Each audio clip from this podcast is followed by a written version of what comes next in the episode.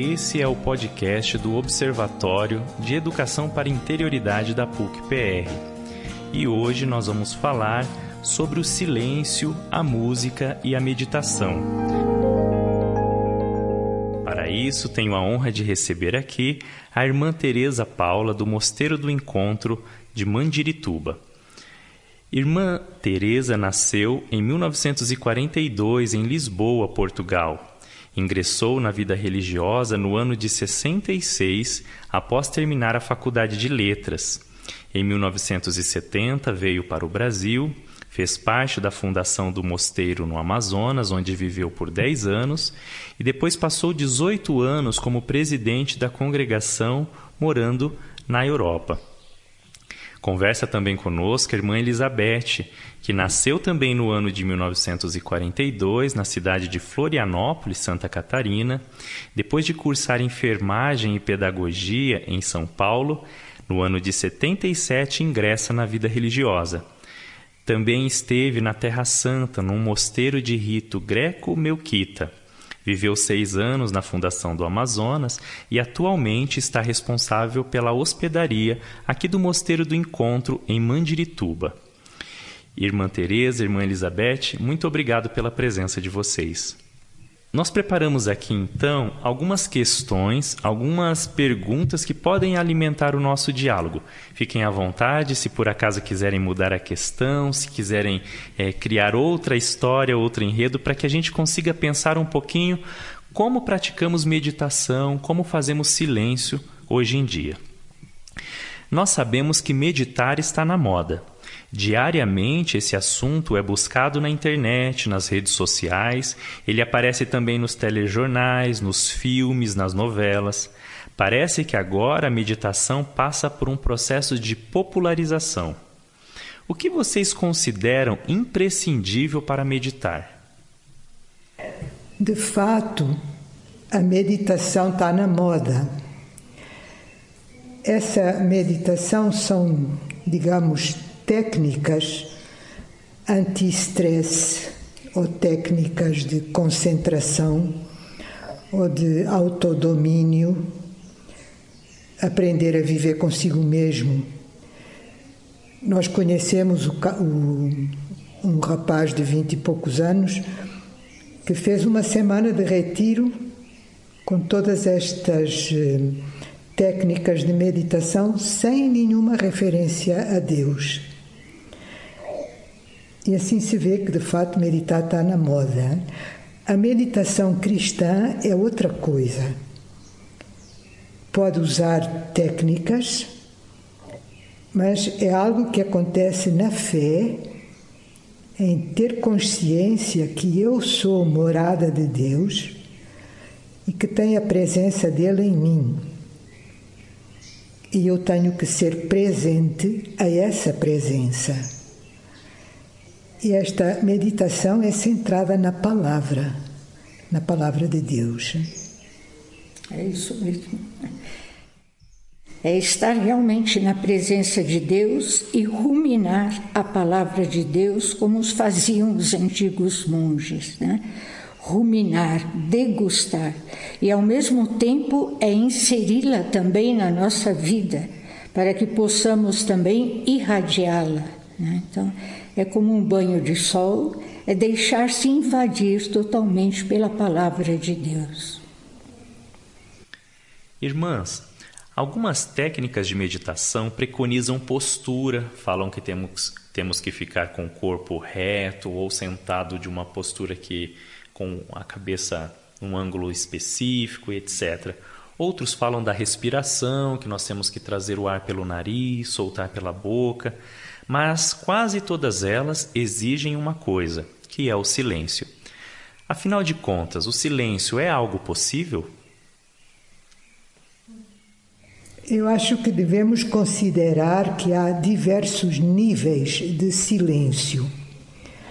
Há o silêncio dos sentimentos, das emoções, que às vezes fazem muito barulho dentro de nós. Há o silêncio dos pensamentos, que às vezes podem ser contraditórios, o silêncio das imagens, às vezes parece que temos um cinema na, dentro da gente. Então há diversos níveis de, de, de silêncio. Mas o, o, silêncio ligado à meditação cristã é, é mais profundo. É um entrar em si mesmo, fazer espaço para reconhecer essa presença que já está. Isso ajuda muito o perseverar na oração, um, usar, por exemplo, certos versículos de salmos que a gente repete, como, por exemplo, uh, diz a minha alma, sou a tua salvação. Ou, um, jaculatórias. Tipo jaculatórias que a gente, que a gente repete. Um, salvarei aos que têm sede de salvação. Desde manhã me coloco à vossa espera, espero por vós. Então, repetir esses versículos de Salmos aos poucos vai fazendo o silêncio dentro da gente. Pode ser ajudado com uma postura, a maneira de sentar, com a respiração, como por exemplo a oração de Jesus. Explica um pouco como era. É, a oração de Jesus foi muito praticada pelos primeiros monges, pelos anacoretas que foram ao deserto, e eles faziam isso trabalhando e respirando. Era a oração simples, Senhor Jesus Cristo, Filho de Deus vivo, inspirava. Depois expirava, tende piedade de mim, pobre pecador. Isso durava o dia inteiro, e quando eles alcançavam um grau tal de silêncio interior, bastava a palavra Jesus, nada mais. Então, era o silêncio perfeito, mas totalmente habitado pela palavra Jesus. Né? E é evidente, como a Madre disse também, que as posturas ajudam. Há pessoas que conseguem rezar melhor sentadas, outras ajoelhadas, ou então fazendo uma inclinação profunda. E como lá no mosteiro do, eh, de Belém, fazendo as metanias. Então esse movimento também ajudava muito a oração. Quando se fazia a oração de Jesus, era com gestos chamados metanias.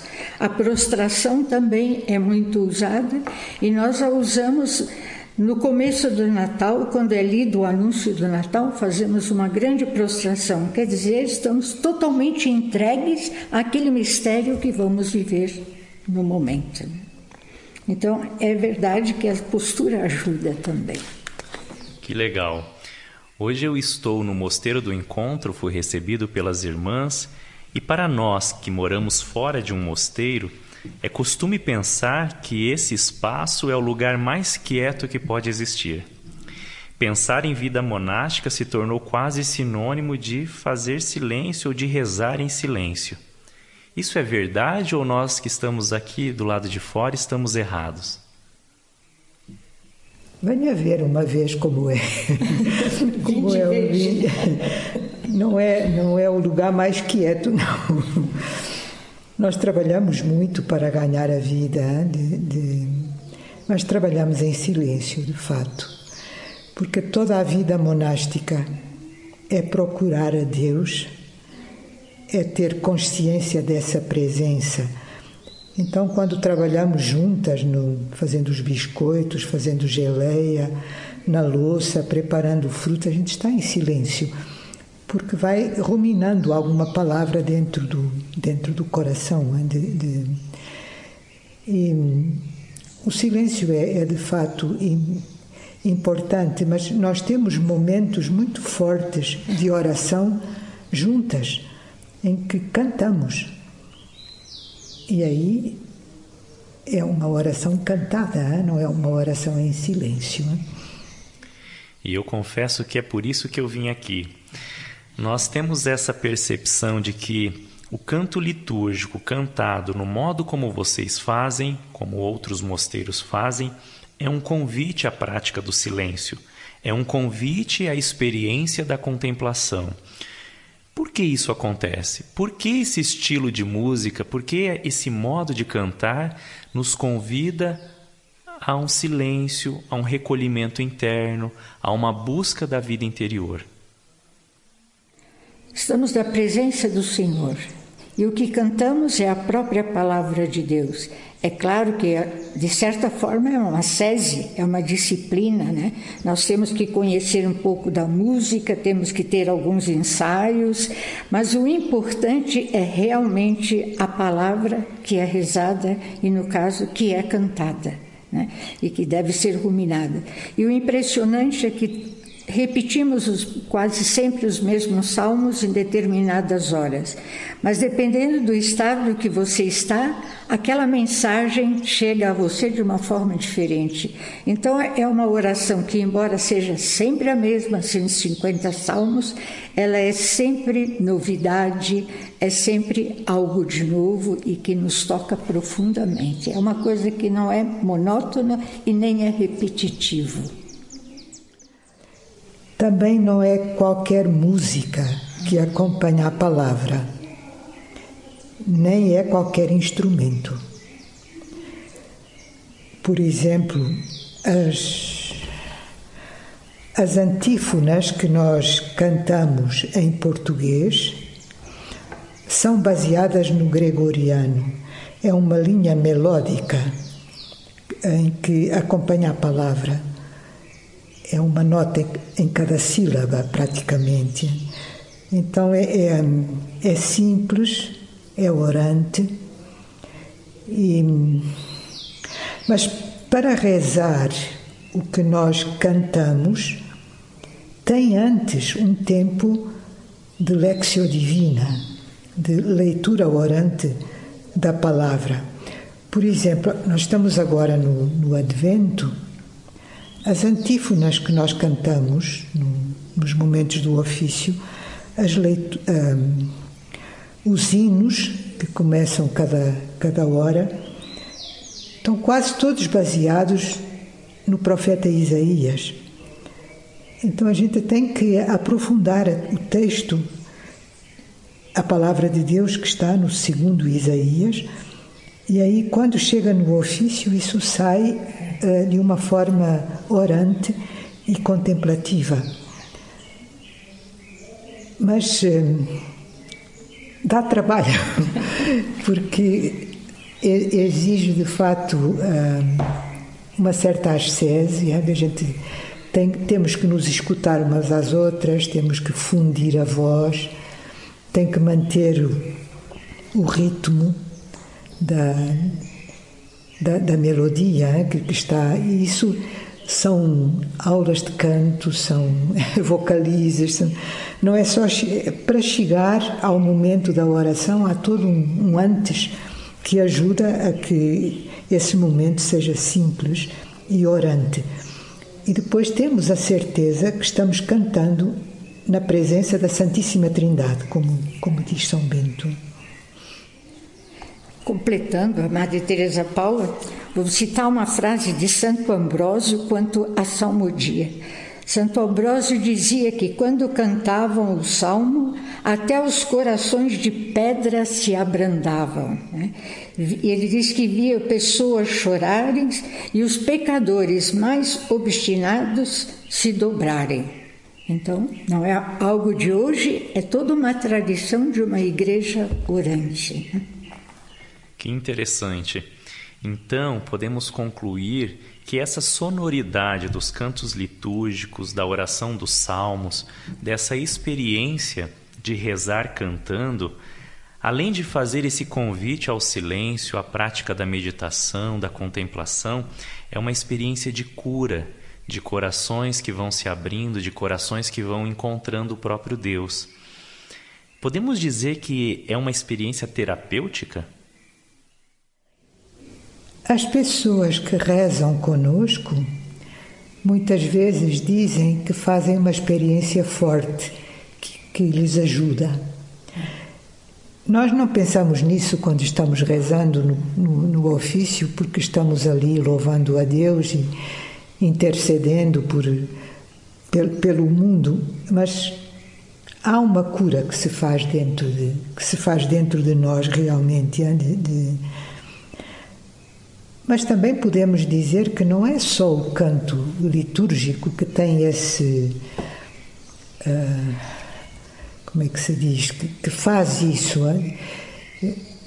Eu, por exemplo, acho que há várias uh, áreas de ópera que ajudam muito, hein? Que, que quando a gente escuta. Eu gosto muito de ópera talvez seja, talvez seja por isso onde por exemplo, a área Casta Diva da Norma, ou Vice d'Arte, Vice d'Amore da Tosca, ou O Terradio de Aida,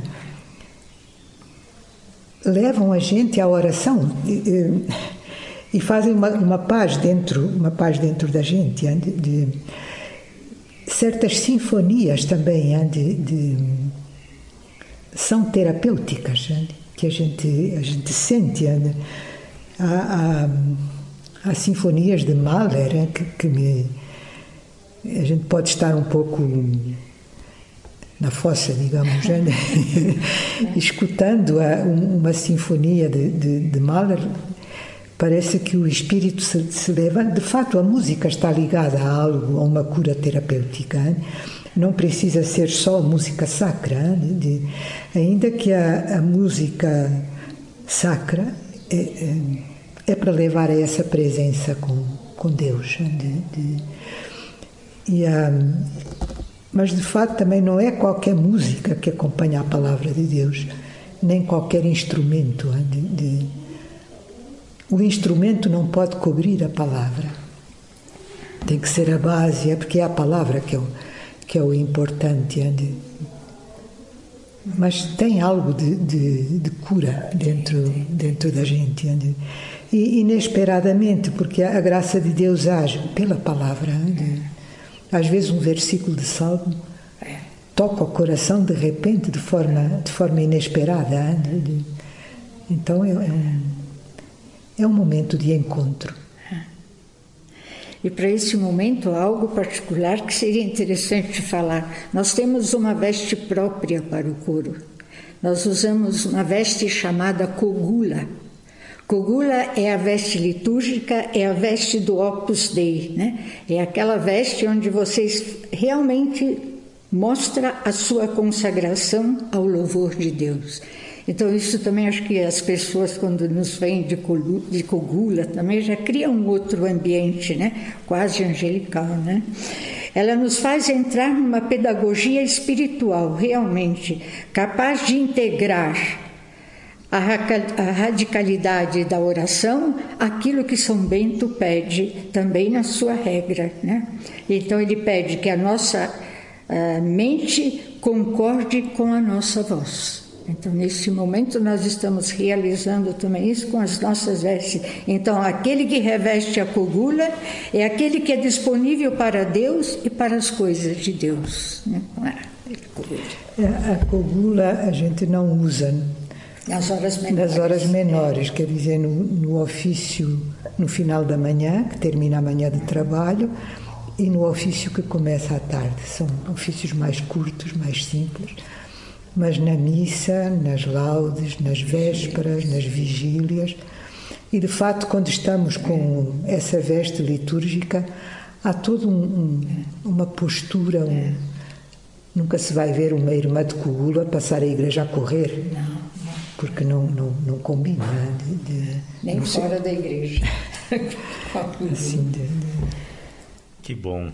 Que bom ouvir de vocês que são pessoas que têm essa experiência, que vivem isso no dia a dia, é, que também nos reforça ou nos alimenta de algum modo a acreditar que a prática do silêncio, que a postura, que a disciplina orientada para a fé, para a meditação, para as experiências de encontro, podem sim nos ajudar de algum modo a nos tornarmos pessoas mais plenas, mais plenas de Deus, mais plenas de vida e que isso possa, de algum modo, alimentar a sociedade, alimentar as pessoas que rezam, as pessoas que meditam, as pessoas que buscam Deus no seu dia a dia.